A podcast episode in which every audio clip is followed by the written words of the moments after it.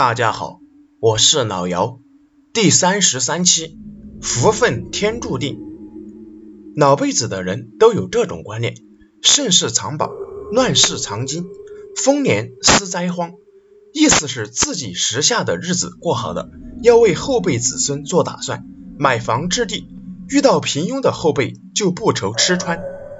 还有一种方法，就是埋钱。是怕遇到后辈守不住家业，把家业败个精光，于是就把钱埋起来。如果后辈的人真的落魄了，又出了个有福分的，找到祖上留下的福德，到那时东山再起。故事发生在一个偏僻贫困的小村子，村子名叫小泥巴村。那时还在搞合作社，也就是生产大队，家家户户还没到分田地的时候。那会儿村民的房子很多也是分配的，村长大老刘分到了村东头那所大房子，这里原先住的是村里最大的地主。你也许会是认为村长的在搞特权，其实不是，因为解放后，地主、地主婆还有他们未出嫁的闺女，都先后吊死在了这所宅子里。村民们把地主这一家的尸体埋葬后，这所宅子里发生的怪事就一件接着一件。有村民说，他亲眼看到地主一家子又平白无故的出现在了宅子里。又有人说，晚间从田里干活回来，听到里面有人在说话。传说更瘆人的是，那离宅子近一点的居民，他们半夜隐隐的听到宅子里有呜呜的哭声。总之，这所宅子里发生鬼怪的事情越来越多。后来到了分房子的时候，分个谁也不愿意要。宁愿扣工分也不愿意干，作为村长的大老刘也是没辙，只好将这所宅子分给了自己。刚开始，大老刘他们一家子也害怕，都不敢过来住，可又怕村民笑话，就只好自己一个人搬了过来。虽然这宅子看上去阴森森的，可等把院子里的草一除，屋子里一收拾，嘿嘿，还是挺宽敞的。可一连住了几个日子，什么事都没有发生。渐渐的也就不害怕了。平时大老刘还跟村里的其他人吹嘘，说自己胆子有多大。可没过多久，怪事就开始了。这天半夜，正准备睡觉的时候，大老刘突然听到有人来敲门。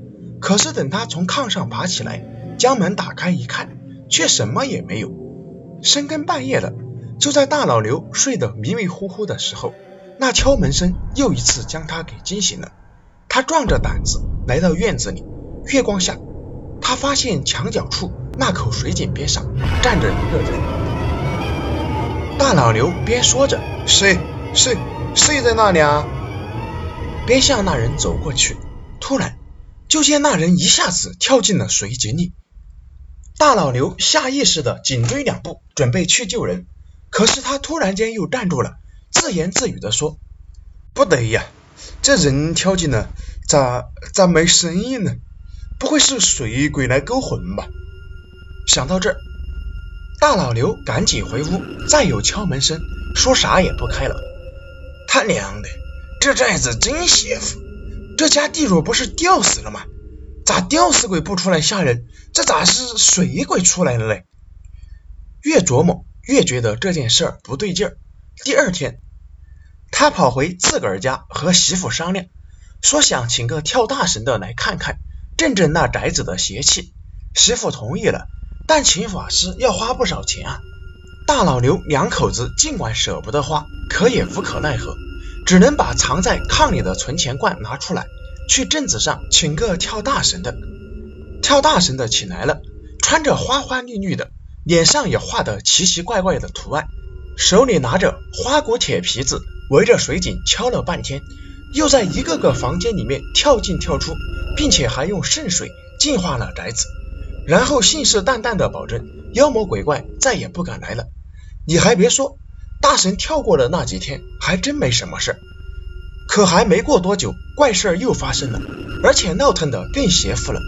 这天晚上月光特别亮，一个人影进了屋里，这次连门都没有敲，一点声音也没有。直接穿墙就进屋里来了。那人影面孔白花花的，连个鼻子、眼睛也没有。那人影就在大老刘炕头站了一会儿，然后转身退了出去。而大老牛像着了魔似的，直挺挺的从床上坐了起来，光着个脚，像个木头桩子似的打开门，跟着那人影向院子里的水井走过去。大老牛跳进了，过了好大一会儿，就见大老牛抱着个什么东西，艰难的爬了出来，坐在水井边，呼哧呼哧的喘了半天气。再一看自己抱出来的东西，像个大油布似的。他将油布一层层的打开，里面竟然是一个坛子。用手将封口的蜡除去，打开盖子，呵呵，里面除了金元宝就是银元宝，还有不少的袁大头。我是老姚，谢谢大家的收听，下期再见。